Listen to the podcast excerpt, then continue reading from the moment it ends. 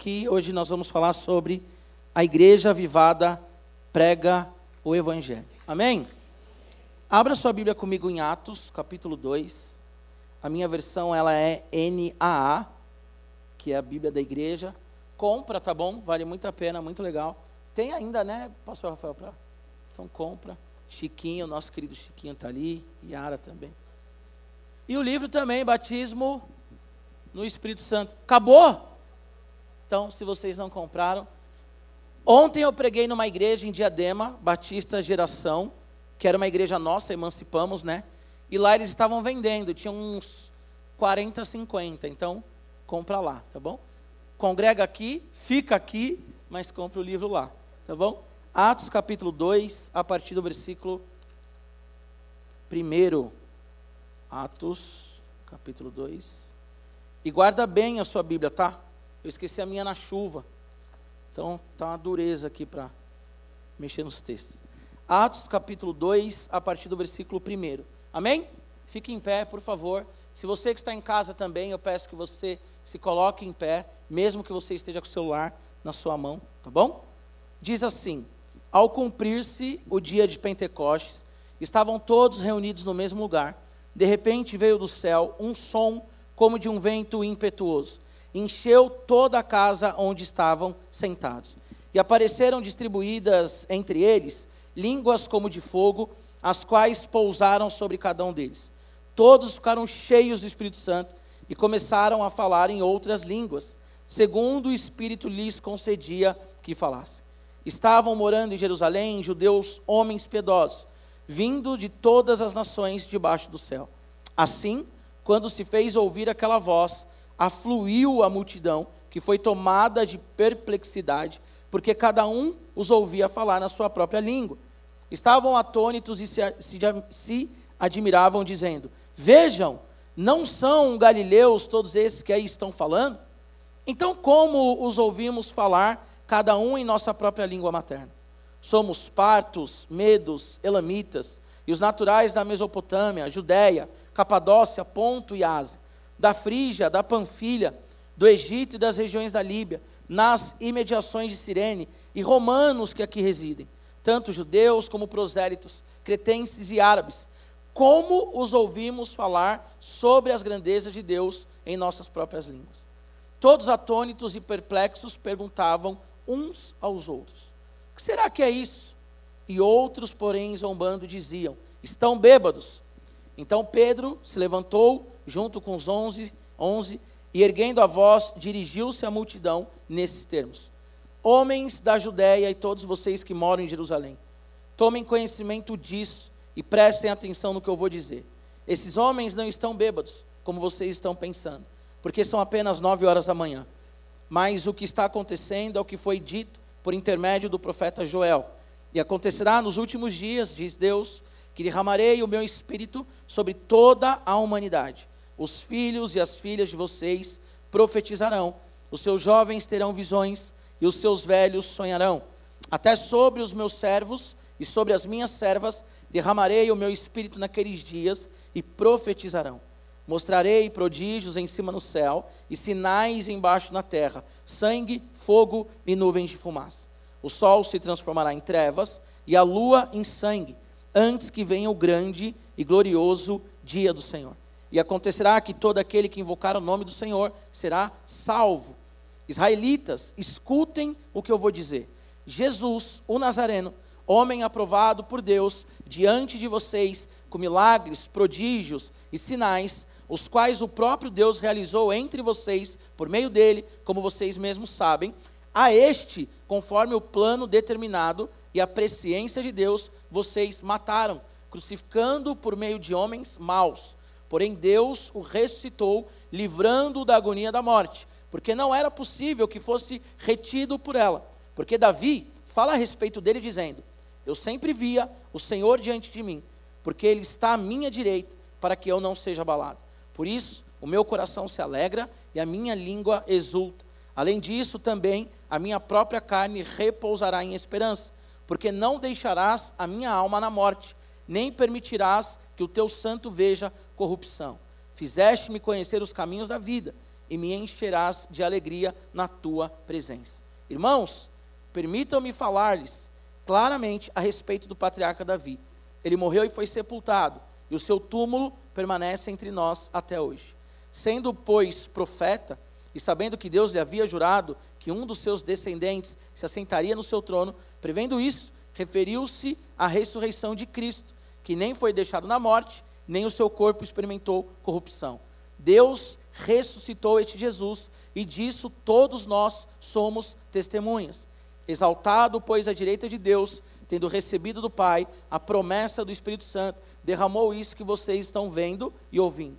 Porque Davi não subiu aos céus, mas ele mesmo afirma: Disse o Senhor ao meu Senhor: Sente-se à minha direita, até que eu ponha os meus inimigos por estrado dos seus pés.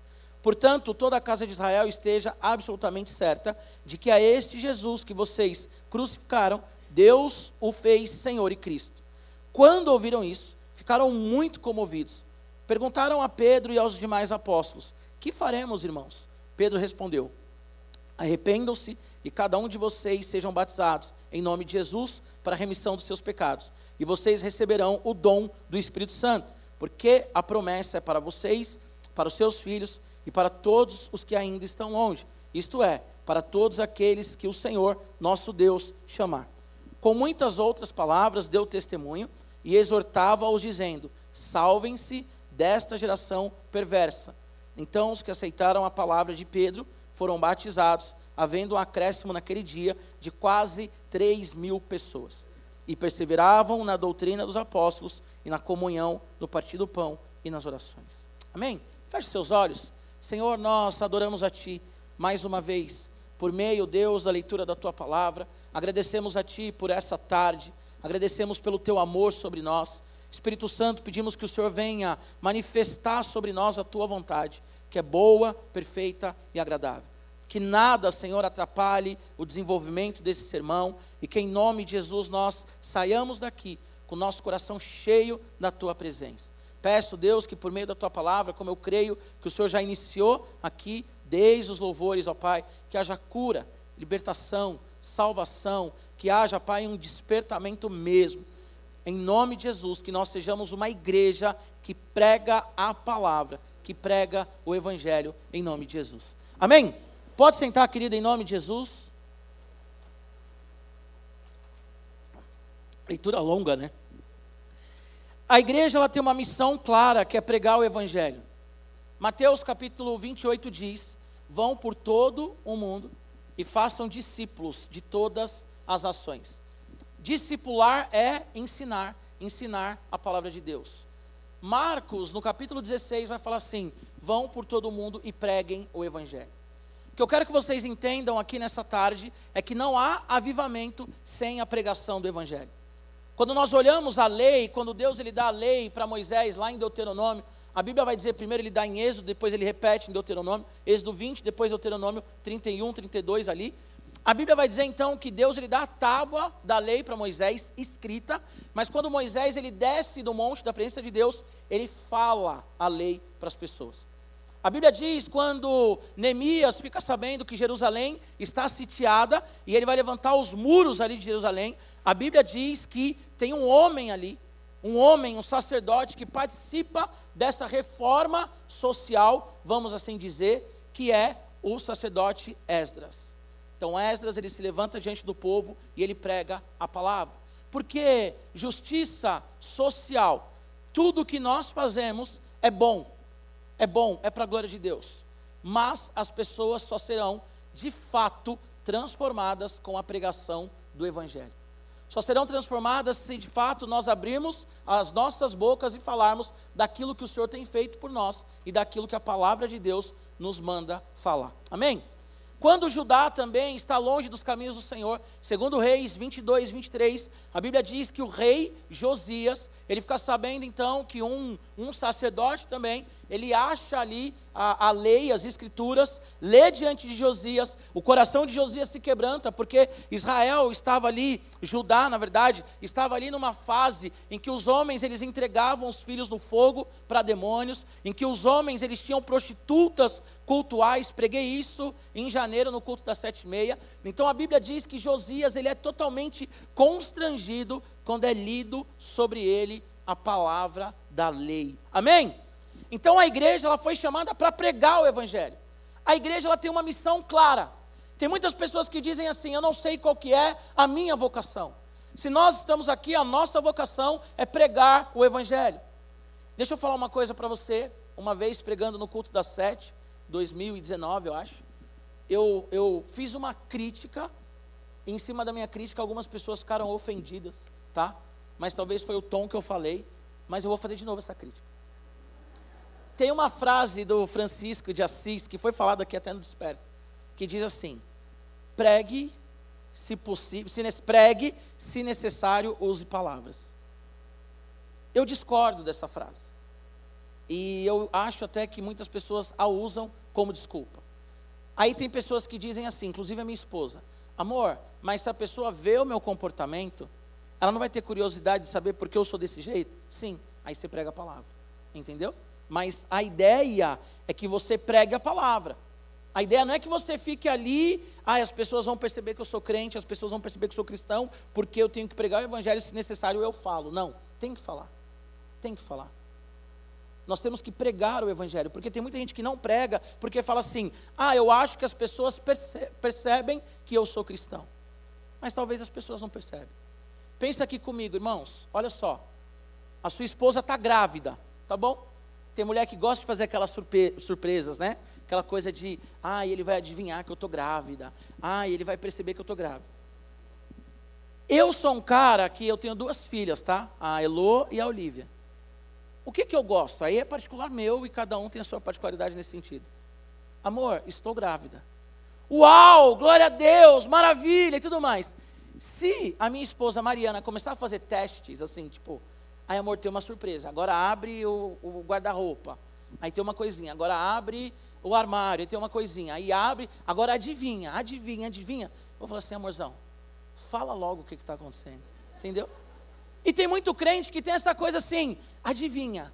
Adivinha onde eu estava domingo às 5 horas? Às 6 horas. Acho no jogo? Não, você errou. Adivinha onde eu estava? Ah, você estava, sei lá, numa padaria. Não, não, não. Adivinha. Nós queremos ficar dando pistas para as pessoas entenderem que nós somos cristãos. Só que quem está cheio do Espírito Santo prega o Evangelho. Prega a palavra. Pega o microfone e sobe aqui, prega. Não, você prega do seu jeito. Sabe, você dá glória a Deus, você fala misericórdia, você ora pelas pessoas. Você fala de Jesus. Então nós não podemos ficar escondido nessa frase que eu discordo. Que também tem um contexto a frase. Prega o evangelho, se necessário, fala. O evangelho é uma boa notícia. Como que eu dou uma boa notícia calado? Aí talvez você diga assim, pastor, mas e os surdos e mudos? Eles têm as línguas de sinais, mas eles falam. Uma boa notícia, ela é falada. Eu e o pastor Rafael, toda semana nós temos o nosso discipulado e conversamos. Imagina que ele tem uma boa notícia para me dar. Olha, a Fabiola, ela, nós vamos ter, está grávida, gêmeos, trigêmeos. Imagina ele chegar para mim e falar assim: Gibão, adivinha. Adivinha. Fala, Rafael, fala logo. A gente está aqui toda semana junto. A gente se vê quase todo dia. Fala logo, sem delongas. A Fabíola está grávida de trigêmeos. Uou! Aleluia! Então o evangelho ele tem que ser pregado. É a missão da igreja é pregar o evangelho. A missão da igreja é anunciar o evangelho. E não há avivamento sem a pregação da palavra. Amém? Quero trazer para vocês quatro aspectos aqui de Atos 2. Primeiro aspecto da pregação em Atos 2. Quatro aspectos da pregação em Atos 2. Primeiro aspecto, a pregação é para que todos ouçam. Repete comigo, para que todos ouçam. A Bíblia vai dizer aqui, do versículo 1 ao 13, que eles estão ali, o Espírito Santo vem sobre eles, o cumprimento da promessa de Joel, também o cumprimento da palavra de Jesus em Atos 1:8, porque vocês vão ficar lá e vai descer sobre vocês o poder do Espírito Santo, o dinamis, a capacitação, a habilidade, aquilo que realmente vai fazer com que vocês tenham coragem de serem minhas testemunhas. Tanto em Jerusalém, Judéia, Samaria, até os confins da terra. A Bíblia diz então que eles estão orando, o Espírito Santo vem sobre eles. eles começam a falar em línguas, que aqui são línguas estrangeiras, tá bom? Mas não se pode fazer teologia com um versículo só e falar que oração em línguas não existe. Existe. Mas aqui especificamente está falando de idiomas, ok? Estrangeiros. Então a Bíblia vai falar que eles estão ali orando e ao redor deles tem pessoas de outras nações. Os judeus, conhecidos como os judeus da diáspora os judeus que tinham se espalhado pelo mundo, eles voltam ali para Jerusalém, porque era ali o dia de Pentecoste, a, fe a festa ali também da, da, da colheita, né, da gratidão pelo trigo, enfim. Então, a Bíblia diz que estão ali várias nações, doze nações, mais ou menos, e esses caras, eles escutam esses homens orando em línguas, e cada um falando no seu próprio idioma. E alguns começam a ficar ali, então, embasbacados, eles ficam ali extasiados, eles ficam ali atônitos. O que está acontecendo? Trazendo para a nossa linguagem de hoje. Eu falo mandarim, o cara está orando e ele está falando mandarim. Eu falo alemão e ele está pregando, eu estou estudando em alemão. Eu falo árabe.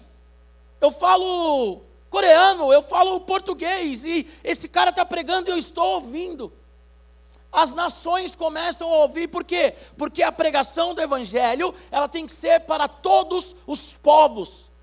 Apocalipse capítulo 7, diante do trono do Senhor, haverão pessoas de todas as tribos, línguas e povos. E aí eu vou falar aqui, até fazer coro, com a fala do pastor Rafael. Ah, eu não sou pastor, eu não sou missionário, mas você é um médico. Quem que vai pregar o evangelho para o médico? Você. Mas eu sou dona de casa. Quem que vai pregar o evangelho para dona de casa? Você. Ah, mas eu sou um arquiteto, um engenheiro. Eu sou um adolescente, eu sou um jovem. Quem vai alcançar essas pessoas? Você, querido. Falei isso até aqui recentemente. A Bíblia diz que nós temos que fazer discípulos de todas as nações. Nações ali, etnia. Temos que pregar para o skatista. Temos que pregar para todo mundo, para os empresários, o evangelho ele tem que alcançar e ser pregado a todas as nações e todas as etnias. Uma igreja avivada, primeiro, ela é avivada porque o evangelho é pregado. Não existe avivamento sem a pregação da palavra. Qualquer avivamento que não tem como fundamento a palavra de Deus é emocionalismo. Todo avivamento na história da humanidade começa com a pregação da palavra. Pastor, eu achei que fosse pela oração. Mas o cara que ora, ele ouviu a palavra. E ele vai orar. Não existe avivamento sem a pregação do Evangelho. Então, se nós somos uma igreja cheia do Espírito Santo, despertada, despertada no desperta, despertada pelos anos, despertada porque nós ouvimos o Evangelho, nós pregamos o Evangelho. Pastor, para quem? Para todo mundo. Esses caras, eles estão ouvindo todo mundo falando. Eles falando na língua deles. Partos aqui, né, como fala o texto, da Frígia, do Egito, Capadócia, Ponto, Romanos, todos esses caras escutam os discípulos falando o seu idioma. Qual língua que você fala? Agora não pensa só em idioma, tá? Mas qual que é a sua linguagem do dia a dia, onde você transita. Sei lá, você é um Uber, prega o Evangelho por meio do Uber. Sei lá, você trabalha em, em, em ONGs, prega o Evangelho. Se você está naquele lugar, você está plantado naquele lugar para pregar o Evangelho. E não queira que as pessoas adivinhem que você é crente. Para de brincar de dar pista, sabe? De adivinhar. Na hora do almoço, não baixa a cabeça e fica aqui. Vou fazer uma oração silenciosa porque eles vão descobrir que eu sou crente. Gente, eu posso orar? Vamos orar, agradecer pelo alimento? É claro que tudo com sabedoria. Se você percebe que o ambiente não é propício, não faça. Estou falando para ninguém ser agressivo, bitolado. Chegar amanhã, ou oh, chegar na sala do chefe, do CEO, entrar lá e falar assim: Ô oh, Jesus te ama, se você não aceitar Jesus, você vai para o inferno. Não é isso. Mas nós temos oportunidade. Parou para pensar por que, que o Espírito Santo ele vem aqui, nessa data, em Pentecoste, porque é uma celebração, é uma festa, que todo judeu ele vinha para Jerusalém. Como eu falei, nós temos aqui aproximadamente 12 nações. Por que, que o Espírito Santo ele vem nesse momento? Porque ele quer que todos ouçam. Porque é um momento propício. No seu dia, de segunda a sexta, você tem um momento propício, oportuno para pregar o Evangelho. Você tem. Por que, que Lutero, falei, acho que isso aqui também é 5, não lembro agora, ou a 7. Por que, que Lutero ele coloca as, as 95 teses no castelo de Wittenberg no dia 31 de outubro? Porque no dia seguinte, era o dia de todos os santos, e todos os católicos da região estariam ali, diante daquela porta do castelo de Wittenberg. Estratégico. Qual que é o lugar que todo mundo se encontra? No refeitório, na hora do almoço? Fala de Jesus lá. Do seu jeito, à sua maneira. Mas o primeiro aspecto que nós vemos aqui, de uma igreja avivada que prega a palavra, e da pregação aqui em Atos 2, é que a palavra tem que ser pregada para todos os povos. Há teólogos que dizem que a igreja de Roma, primeira coisa, a teologia, quase que no consenso, diz que a igreja nasceu aqui. Por que, que a igreja nasceu aqui? Porque o Espírito Santo veio e mudou a realidade de todo mundo ali, capacitou todo mundo, e a igreja nasce aqui. Agora, há alguns teólogos, eu acredito nisso, que dizem que a igreja de Roma, ela nasce aqui também. Que alguém que está ali, escuta, volta para Roma e começa a pregar o evangelho. Por quê? Porque não, não, não sabemos quem fundou a igreja de Roma. Pastor, não foi Paulo ele que escreve aos Romanos? Não. Ele escreve aos Romanos porque ele entende que não tem nenhum apóstolo ali que assume, vou colocar esse termo, tá? A paternidade daquela, daquela comunidade. Então ele escreve para eles. Mas a igreja já existia. Você vai pregar o evangelho e você não vai saber o alcance disso. Eu brinquei aqui, né? Já falei para vocês. Ah, nós temos célula em Atlanta, em todo lugar do mundo. Uma irmã me mandou mensagem. Sério, pastor, que tem célula em Atlanta? Eu falei, não, querida, me perdoe, estava brincando. Talvez ela está nos assistindo, querida. Ora para a gente abrir uma IBP em Atlanta. Porque nós não sabemos o alcance disso. Você não sabe o alcance. Havia um homem que ele fazia uma conferência na África e ia 200 mil pessoas, 500 mil pessoas, 600 mil pessoas, um milhão de pessoas. Aí uma irmã batalhou, lutou para trazer esse cara para sua igreja para sua para sua aldeia. Ela trouxe aquele aquele homem para sua aldeia. Na verdade, ela trouxe ali para sua região, que não era na África, mas era ali nos Estados Unidos. E ela falou assim: se esse cara prega lá na África, tem um milhão, duzentos mil, quinhentos mil, aqui vai bombar. Quando esse cara vem, 200 pessoas no encontro. Aquela irmã fica chateada, 200 pessoas. pastor prega, faz um apelo. Uma pessoa aceita Jesus, esse pastor ele escreve Fiz ali uma cruzada, meia boca, e uma pessoa aceitou Jesus. Quem era essa pessoa, querido? Billy Graham. Olha só a loucura disso. Porque nós não sabemos o alcance. Então prega o evangelho onde você está. Quando você sair daqui, entenda que você está indo para o campo missionário. A igreja missional é a igreja que entende que onde está ela tem que pregar o evangelho. Amém? Segundo aspecto, a igreja avivada que prega a palavra, ela é cristocêntrica. Nós vivemos o evangelho antropocêntrico, humanista, o homem no centro. O evangelho progressista. Falando de progressismo agora, não estou falando de, de questão política, mas questão teológica. O evangelho progressista, sabe? O evangelho relativista, que rege aí a, a questão do, do, do globalismo, o humanismo vem disso o homem no centro. Tem muito crente que vive uma cosmovisão antropocêntrica e não cristocêntrica.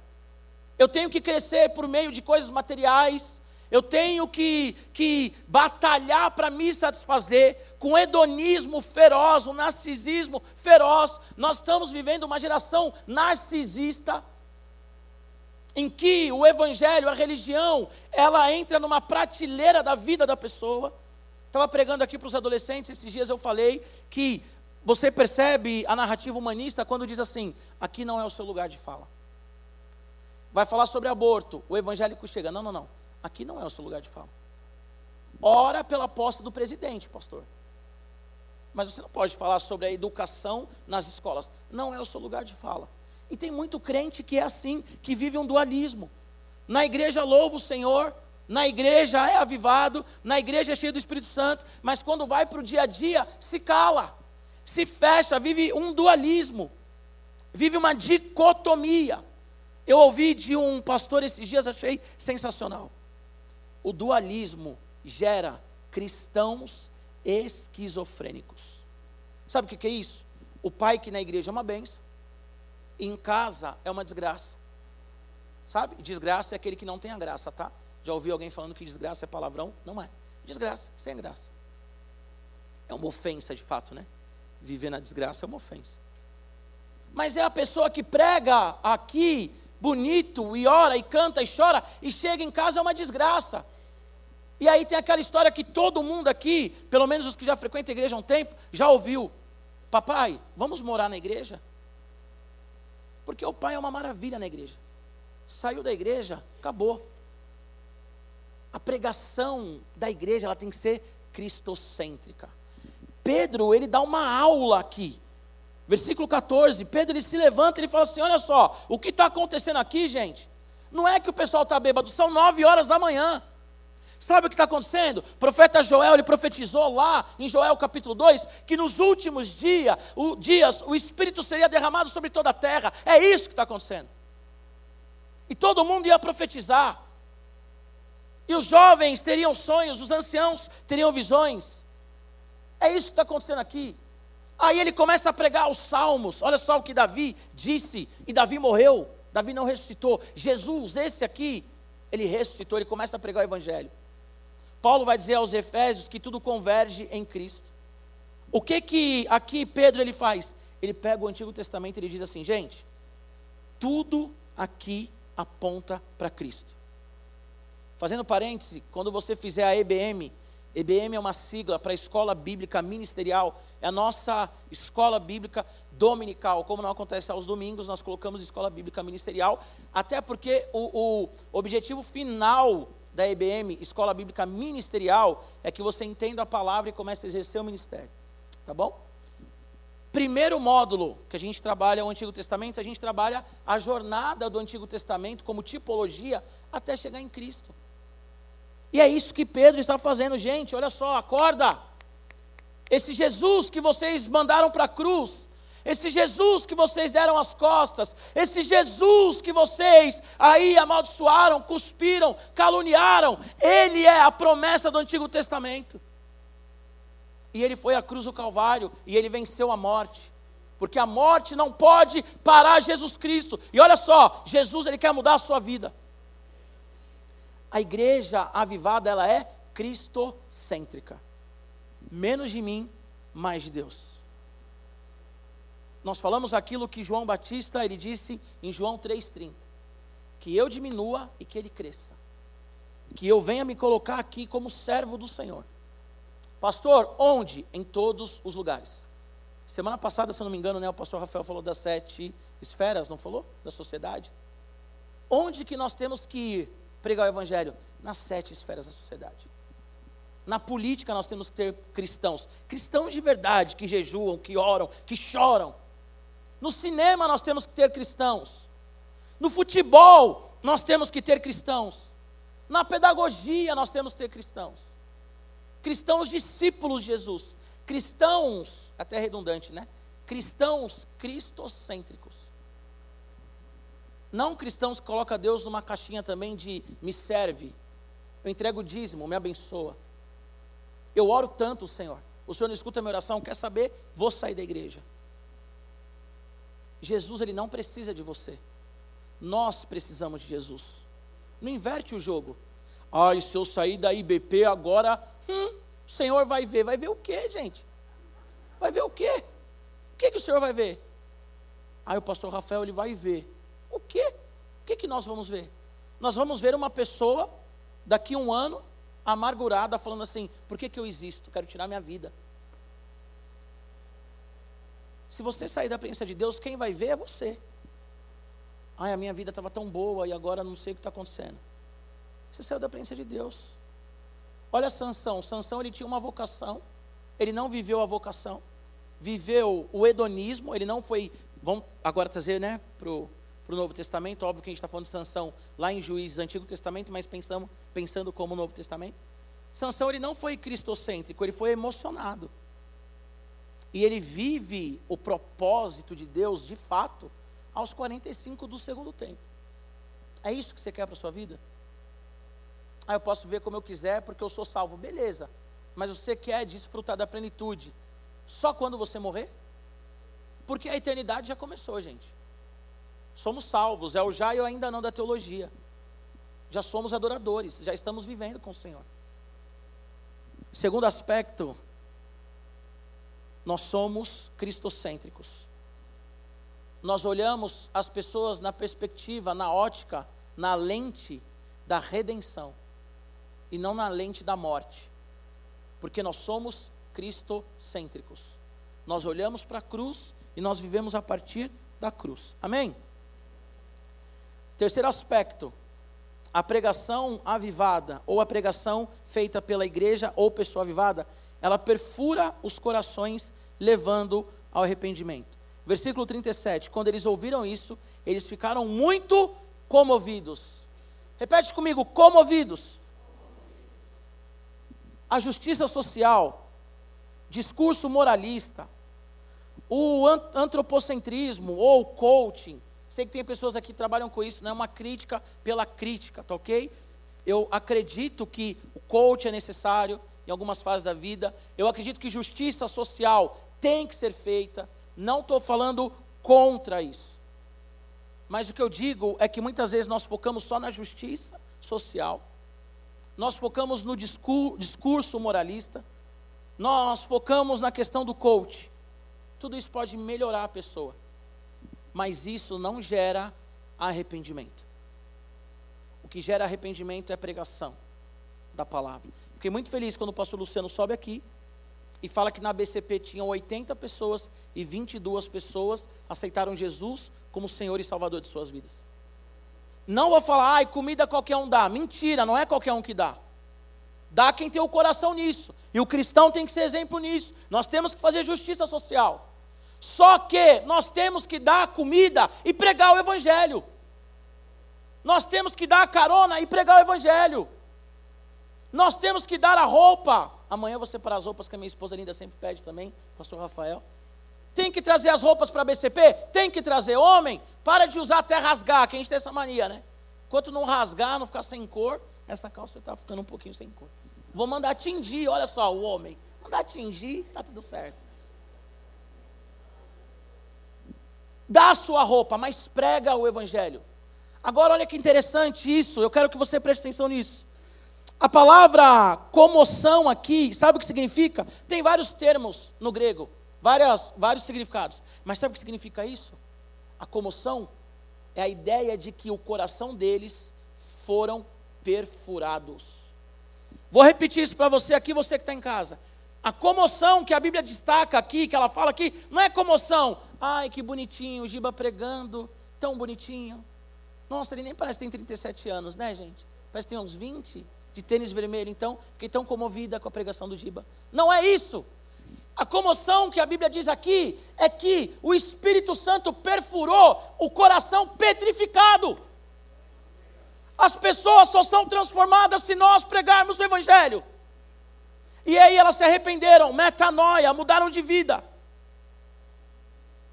Ah, eu quero que meu marido mude, ele não muda. Eu quero que meu vizinho mude, ele não muda. Eu quero que as pessoas sejam transformadas, elas não são. Prega o evangelho que perfura corações endurecidos. Mas pastor, eu não sei pregar igual vocês, eu não sei falar igual vocês. Quem convence, querido, é o Espírito Santo do pecado, da justiça e do juízo é o Espírito Santo. Quantos pastores já não falaram aqui, já não testemunharam, inclusive eu já fiz isso várias vezes. Você prepara um sermão, elabora o sermão, você fica uma semana, acabou o domingo, você está pensando no outro domingo. Aí você vê os termos no grego, hebraico, latim, você fala, vou trazer tudo.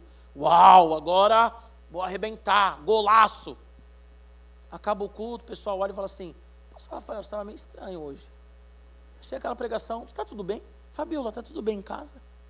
E ele falou assim, mas gente, me preparei tanto. Aí aquele dia que o pastor teve aquela semana, e ele fala, meu Deus, amanhã é domingo, tem que preparar mensagem, prepara de madrugada, correndo, não sei o quê, sobe aqui, inseguro, e ele diz assim, nossa, meu Deus, eu vou falar aqui, João 3,16, e Deus amou o mundo de tal maneira, é o que eu preparei. Aí faz uma fila aqui, pessoal chorando, quebrantado. Pastor, como Deus falou meu coração, pastor, o senhor é incrível, não existe um pregador igual você. E você fala assim, como assim Deus? Está brincando? Quatro anos de seminário, pós, mestrado, doutorado. Era só ler João 3,16. Não precisava dessa coisa toda, não precisava desse preparo, não precisava nem saber grego, não precisava disso. E é engraçado, né? Porque às vezes alguém lá em casa, eu leio a Bíblia em grego, e o pessoal fala assim: Nossa, você lê grego? Eu falo, gente, sabia que o pastor estuda? É assim, chega lá e ó. Não, calma, gente, estuda mas é o Espírito Santo que age. Talvez o seu Deus te abençoe é uma pregação. Você olhar para alguém nos olhos e falar assim: está tudo bem com você? O olho daquela pessoa já vai encher de lágrimas e vai falar assim: posso orar por você, querido? Sabia que o Senhor Jesus ele te ama? Sabia que Deus te fez a imagem e semelhança dele? Você já está pregando. Eu quero pegar emprestada a fala do pastor Zezinho, que ele falou aqui no Desperta. O crente cheio do Espírito Santo, ele transborda. Não precisa fazer um esforço, transborda. Transborda. Quando vai ver, está falando de Jesus. Aí você vai falar assim: Uau, eu sou um evangelista. Só abre a boca e fala daquilo que está cheio no seu coração. O que está cheio no seu coração? Ah, mas o coração do meu marido, ele é muito duro. Ah, é? É. E a palavra que perfura o coração petrificado? Onde fica? Por isso, continue fazendo tudo o que você faz, mas não deixe de pregar o Evangelho. Uma boa notícia: o mundo está afundando em guerra, em caos, em abuso sexual, em abuso psicológico. As pessoas estão com medo do momento atual do Brasil, como que vai ficar a questão financeira, a bolsa de valores. Está todo mundo com medo, caos. Nós vamos fazer um eco Seremos o eco da sociedade ou nós seremos a resposta para a sociedade? Momento político, o que, que tinha que acontecer nesse momento político que passou e que nós estamos vivendo? Bolsonaristas e lulistas abraçados, adorando ao Senhor juntos. O mundo ia olhar e falar assim: eu quero fazer parte disso. Pessoas de direita e de esquerda, abraçados, com mãos levantadas, adorando o Senhor. O mundo ia olhar e falar assim: eu quero isso. Porque nós somos unidos pelo sangue de Jesus. E não por partido, e não por sistema econômico, e não por time de futebol. Sabe, é o cara da torcida organizada entrar e ver um corintiano e um palmeirense abraçado. Sabe, aquele que tem mundial e o que não tem mundial? Abraçados ali falando assim: oh, você não tem mundial, mas é nós. Triste, né? O pior é acreditar que tem. Você já ora por ele, ó, 51 não é mundial. Vamos orar? Mas o mundo, ele tem que olhar para nós, tem que entender isso. Olha eu e o pastor Rafael, gente. Todo mundo que olha para nós dois já vê quanto nós somos diferentes. Perceptível. Mas nós somos amigos, estamos toda semana juntos, brincamos um com o outro, ele brinca com o meu jeito, eu brinco com o jeito dele. Nós abrimos o coração um para o outro, oramos um pelo outro. As pessoas olham e falam assim: ah, eu quero fazer parte disso daí. Agora nós somos eco. Todo mundo está falando do sistema econômico, político, você está assim, ah, é verdade. O que vai ser de nós amanhã? O que vai ser do nosso. O que vai ser de nós amanhã que Jesus está voltando? Sabe, nós temos uma resposta, nós somos peregrinos. Peregrinos. Nós temos que responder o mundo. Para finalizar, queridos, quarto aspecto. Uma igreja que prega, que é avivada e prega, ela persevera na palavra. Olha o versículo 42. E perseveravam na doutrina dos apóstolos. Talvez você leia esse versículo e diga assim: o que, que são as doutrinas dos apóstolos? A Bíblia. Efésios vai dizer que a igreja está firmada na doutrina dos profetas e dos apóstolos, a Bíblia. Os adolescentes, se estivessem aqui, eles iam falar junto comigo de cor, eles não aguentam mais ouvir isso. Vocês também já ouviram, até não aguentar mais igual eles nós levamos aproximadamente quatro minutos para ler um versículo da Bíblia.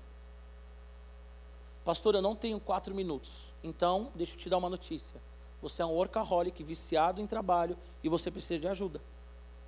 Porque se o seu trabalho te ocupa tanto que você não consegue ler um versículo da Bíblia que leva aproximadamente quatro minutos, tem alguma coisa errada. Ah, pastor, mas eu sempre falo isso, né? Eu sempre dou os dois exemplos. Ah, pastor, mas eu quero ler o Salmo 119.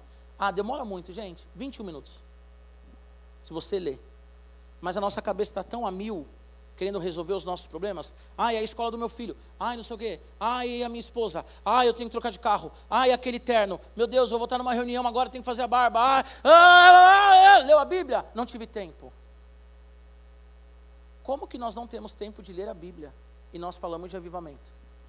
Estou cheio do Espírito Santo. Eu canto na igreja que é uma beleza. Leu a Bíblia? Não. Então você não está cheio do Espírito Santo. Você está cheio de qualquer coisa, menos do Espírito Santo. Porque o Espírito Santo ele dá uma fome pela palavra. Ele dá, sabe aquela coisa que assim, os bereanos, Atos 17, né, se não me engano, Paulo está pregando e eles estão ali, ó, e a Bíblia diz que eles são mais nobres do que os de Tessalônica. Tessalônica? É? Por quê? Porque eles têm aquela fome pela palavra. E sabe qual é a ideia do texto ali dos bereanos? É que enquanto Paulo está pregando, eles estão prestando atenção, eles estão conferindo. É isso mesmo? Quero mais, quero mais, quero mais, quero mais. Quero... A Bíblia, gente. A Bíblia. Cara, você lê a Bíblia você fala, uau, que Deus maravilhoso não tínhamos nem que fazer, incentivar a igreja a fazer leitura anual. Tinha que ser natural para nós, natural. Ó, temos um plano de leitura. É legal o plano porque você tem ali a estratégia. Legal, show de bola. Mas se a gente tem que ficar insistindo, lê a Bíblia, lê a Bíblia, lê a Bíblia, lê a Bíblia, lê a Bíblia, meu Deus do céu. Que amor é esse que nós temos por Jesus que nós não lemos a Bíblia? Eu estou cheio do Espírito Santo. Eu estou cheio do Espírito Santo há mais de duas décadas. Mas eu leio a Bíblia todos os dias há mais de duas décadas. Uma coisa que você vai saber, se você conversar com a minha esposa, é que eu leio a Bíblia. Participei de um podcast, aí tinha umas coisas lá que ela mandou o pessoal. Tem umas coisas que ela falou lá que ela não deveria falar. Entregou aí umas coisas minhas de infância. Mas aí falaram assim: ah, a Mari falou que você gosta muito de ler a Bíblia e gosta muito de grego. Eu falei, eu gosto de ler a Bíblia. Gosto de ler livros, na verdade. Hoje eu fui tomar banho, coloquei a Bíblia em áudio. Já tinha lido a Bíblia de papel. Será que é um vício, Senhor? Aí a minha filha estava por ali, né? Aí ela ouviu no banheiro, ela falou assim: Você está ouvindo pregação, papai? Eu falei, não, papai está ouvindo a Bíblia. Daí ela falou: A Bíblia fala? fala, filha, a Bíblia fala. A Bíblia é a palavra de Deus, ela fala também. Porque nós temos que ter amor pela palavra de Deus nosso coração tem que bater pela palavra de Deus. Nós temos que nos, sabe, encher, ser saturado da palavra de Deus. Filipenses vai falar aquilo que é bom, aquilo que é nobre, aquilo que é santo, aquilo que edifica, que é amável, que seja o que você pensa. Como que você vai pensar isso se você não ler a Bíblia? Leia a Bíblia, enche o seu coração de Bíblia. Sabe, não tenha medo de falar glória a Deus. Ah, mas o crentez, fala glória a Deus! O cara do mundo não está preocupado com você. Aí ele vai estar tá preocupado se eu falo gíria. Não vou falar gíria. O cara chega aqui e fala, ei, tá, tá ligado, tio? E aí, mano? Você fica incomodado e o cara tá falando. O outro que fala palavrão, parece a Dercy Gonçalves, ele não está nem aí para você. Aí você fala assim, mas se eu falar glória a Deus perto das pessoas, vão falar que eu sou crente. É isso. Você é crente. Vão falar o que você é. Oh, você é crente? Sou. E dos bons, miserável, pecador, redimido por Jesus cheio do Espírito Santo. Então a palavra que a, a, a igreja que é avivada, ela prega a palavra. Porque somente a palavra perfura os corações petrificados. Se coloque em pé em nome de Jesus. Senão realmente a gente vai ter uma terceira pregação. Se coloque em pé em nome de Jesus. A gente podia qualquer dia começar um culto às oito, né? Da manhã. E até às dez. Ia ser legal. Aí vamos ver quem vai ficar. Ou aqueles que falam assim, queria estar lá em Asper.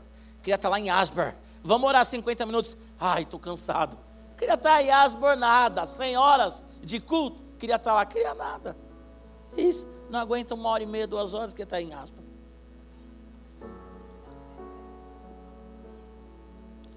Seja apaixonado pela palavra. Amém? Senhor Jesus, eu quero viver um avivamento. O avivamento ele começa com a leitura da palavra. Senhor, eu quero uma mudança na minha casa. Leia a Bíblia na sua casa. Abra a sua Bíblia no café da manhã. Pastor Rafael falou de ser crente intencional. Leia a Bíblia na frente dos seus filhos. Minha filha mais velha hoje pegou uma das nossas Bíblias lá, pequena, que a minha esposa ganhou quando ela se converteu. Ela falou assim: Papai, me dá essa Bíblia. Eu falei: É da sua mãe. Mamãe, me dá a Bíblia. Mariana deu. Na Bíblia estava escrito o nome da Mariana. Ela colocou embaixo o nome Heloísa. Ela falou assim: Papai, essa vai ser minha tradição de família. Eu vou ter uma filha e vou dar essa Bíblia para ela. Porque nós lemos a Bíblia na frente das nossas filhas. Quero que a minha casa seja transformada. Leia a Bíblia lá. Eu quero que o meu trabalho seja transformado. Abra a Bíblia e leia. Leia a Bíblia. Nem que seja no celular, escuta a Bíblia. Ah, eu pego muito trânsito, maravilha. Congestionamento, não fica xingando quem quer passar você. Sabe o cara que dá seta e entra do nada? Coloca ali, ó. Palavra. Quando Davi pergunta, Senhor, eu mato o filisteu ou não mato? Aí, bom, passa o filisteu. Você já está ali ouvindo, querido. Sejam cheios do Espírito Santo, sabe? Estava falando com o pastor Joanã esses dias, ele estava falando né, o quanto esse culto está enchendo. Ele falou assim: Giba, nós diáconos, nós não sabemos mais o que fazer. Tivemos esse papo. Porque o Inter tinha lá embaixo, como é que vai ter o telão, tempo 3? Falei, Joanã, é um problema ótimo. Falei assim, pastor Joanã, o Calori, cadê a Yara? Não está aqui, né, amém? O Calori, se ele me escuta falando, já escutou uma vez, vai escutar sempre. Abre mais um culto, gente. Abre mais um culto no domingo, vamos embora. Para as cabeças. Porque nós temos que encher esse lugar de pessoas que não conhecem Jesus e só vão conhecer quando a gente pregar o Evangelho. Está cheio do Espírito Santo? Que amanhã você prega o Evangelho no seu trabalho, na sua faculdade, na sua escola. Terça-feira seja um profeta que as pessoas ouçam e falem assim: Ué, ele está falando a minha língua. Ele está pregando o Evangelho do jeito que eu consigo entender. Está falando a minha língua, porque você está cheio do Espírito Santo. Porque virá sobre a sua vida um poder sobrenatural. Pedro negou Jesus diante da, da crucificação. Mas depois ele, cheio do Espírito Santo, prega. Três mil pessoas se convertem. Talvez você diga assim, pastor, mas eu já neguei Jesus. Mas o Senhor está chamando você para pregar o Evangelho do seu jeito. Prega o Evangelho. Feche seus olhos, você que está aqui, você que está em casa. E diga: Senhor, em nome de Jesus, me dê fome pela tua palavra. Senhor, em nome de Jesus, me dê desejo pela tua palavra. Senhor, eu estou cheio de ti. Mas que esse enchimento transborde para aqueles que estão ao meu redor. Espírito Santo me capacita com o poder do alto, como o Senhor veio aos seus apóstolos naquele dia em Atos capítulo 2 todos ficarão cheios. Espírito Santo, eu quero esse enchimento, Senhor. E eu quero, Espírito Santo, pregar a tua palavra de forma que as pessoas entendam, que as pessoas ouçam e compreendam, por meio da psicologia, da medicina, sendo dono de, dona de casa, sendo autônomo, empresário, Uber. Senhor, eu quero pregar o Evangelho. Sendo motoqueiro, eu vou, Senhor Jesus, nos encontros dos motoqueiros pregar o Evangelho com uma calça rasgada, um colete de couro, com caveira nas minhas costas, eu vou pregar o Evangelho. Nos clássicos do povo, eu vou lá com o meu Fusca, com a minha Brasília, e eu vou pregar o Evangelho através do meu carro. Eu vou pregar o Evangelho, vou trazer pessoas para o summit, Senhor. Deus, eu vou trazer pessoas para a igreja para ouvirem a tua palavra, Senhor. Querido, ore agora por alguém que o Senhor está colocando no teu coração. Em nome de Jesus, ore pelo teu chefe, ama o teu chefe. Ama esse homem que muitas vezes abusa de você. Fala, Senhor Jesus. Senhor Jesus, perfura esse coração, como nós lemos aqui em Atos 2, 37, e que meu chefe seja comovido pela tua palavra. Perfura, Senhor, o coração dos meus alunos. Perfura, Senhor, o coração da minha professora. Me dê, Senhor, forças para falar o Evangelho na faculdade. Quando o professor diz que o criacionismo é bobagem, quando o professor diz que a Bíblia é retrógrada, Senhor, eu estou naquela faculdade e eu pregarei o Evangelho naquela faculdade. Espírito Santo, enche a tua igreja nessa tarde, Senhor. Espírito Santo, enche a tua igreja, Senhor, com uma unção sobrenatural que vem do Senhor. Espírito Santo, cada um aqui venhamos compreender que é o Senhor quem convence do pecado, da justiça e do juízo. Senhor, a tua palavra diz em João capítulo 4 que uma mulher teve um encontro contigo, samaritana, pecadora, e ela foi e pregou a tua palavra. Porque quem está cheio do Espírito Santo não, não perde tempo com outras coisas, mas prega a tua palavra. Nós não somos especialistas em nada, Senhor, mas nós somos cheios do teu Espírito. Por isso nós vamos pregar, Senhor, a tua palavra e perseverar também na tua palavra. Nos dê fome, Senhor, para acordar pela manhã e ler a Bíblia, Deus. Nos dê, Senhor Jesus Cristo, fome para abrir, Senhor, a tua palavra e ler, para compreender o que está escrito. Senhor, o Senhor se revelou por meio de uma palavra. A própria palavra diz que o Senhor é o Verbo, que o Senhor é o Logos, que o Senhor é a palavra. Então nós queremos, Deus, viver pela tua palavra, amantes da tua palavra. Senhor, nós queremos ser conhecidos como povo do livro, como povo da palavra, como povo das escrituras, como um povo, Senhor Jesus, que passa tempo lendo a Bíblia. Senhor, eu profetizo uma igreja como a igreja lá de Atos 17, Bereana, que ama a palavra, que cada pregação do pastor Rafael, as pessoas estejam aqui querendo comer a palavra, que cada pregação do pastor Jonas, pastor Samuel, do pastor Robério, no canal, no Radical, no Intertim, no Up, Senhor, durante a semana, que as pessoas estejam sentadas aqui querendo ouvir a palavra sedentas pela palavra. Pai, que as pessoas saiam daqui conversando sobre a palavra, que as famílias saiam daqui, Senhor Jesus, falando para outro que aprenderam, que as crianças, Senhor, saiam empolgadas com aquilo que elas estão escutando no Kids, ó Deus. Porque nós estamos firmados na tua palavra. Eu quero fazer um convite para você que tem vivido longe da palavra. Na palavra de Deus, em Romanos capítulo 10, a Bíblia diz que se nós cremos, acreditamos com o nosso coração, que Jesus é Senhor da nossa vida e com os nossos lábios, a nossa boca, nós confessamos isso, nós somos salvos. Em Lucas também a Bíblia diz que há pessoas como o filho pródigo, que saíram da presença do Pai, estão vivendo uma vida pautada em si e não na palavra mas que o pai está de braços abertos esperando a volta desse filho. Se alguém aqui nessa tarde, peço que você ainda fique com seus olhos fechados, por favor. Ou alguém em casa também, nos vendo aí pelo YouTube, ou até no Spotify também nos ouvindo. Se alguém aqui quer entregar sua vida para Jesus, hoje, confessar Jesus publicamente com uma oração, você nunca fez isso, crê que Jesus Cristo é Senhor, mas nunca fez, eu quero que você levante a sua mão. E se há alguém aqui também que está fora dos caminhos do Senhor, porque se afastou, entende que tem que voltar para Jesus, eu quero que você levante sua mão. Alguém aqui que quer entregar a vida para Jesus hoje? Alguém? Aqui, aqui embaixo, na nave, na galeria? Alguém? Não? Todos salvos? Se tiver alguém em casa, coloca no chat, tá bom? Se tiver alguém no Spotify, por favor, entre nas nossas redes sociais, arroba Batista do Povo, né, que é o nosso Instagram Coloca no Instagram que você está entregando sua vida para Jesus. Tá bom? Deus abençoe, queridos. Amém? Que o Senhor Jesus Cristo Ele te abençoe, que você tenha uma semana cheia da presença do Senhor. Amém? Que o amor do nosso Deus, o Pai, que a graça do Senhor Jesus Cristo e a comunhão do doce Espírito Santo seja com você todos os dias, nessa semana e na sua vida, em nome de Jesus. Deus te abençoe, Deus te abençoe.